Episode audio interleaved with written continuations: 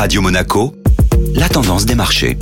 La tendance des marchés avec la Société Générale Private Banking. Bonjour Gabriel Sultan. Bonjour Eric. Les actions en Europe commencent la semaine sur une note négative. Les principaux indices actions en Europe ont clôturé en baisse hier à moins 0,49% sur l'Eurostock 50. Seul le CAC 40 s'est démarqué et a fini la journée dans le vert. Les performances de Vinci, Veolia et Thales ont porté l'indice parisien dans l'espoir d'une victoire d'Emmanuel Macron à la présidentielle. La flambée du Covid-19 en Chine pèse sur le luxe. Le secteur a souffert du ralentissement de la consommation en Chine où les restrictions liées au Covid-19 persistent encore. Les valeurs du luxe français fléchissent de 2,5% en moyenne à quelques heures de la publication des résultats trimestriels du groupe LVMH.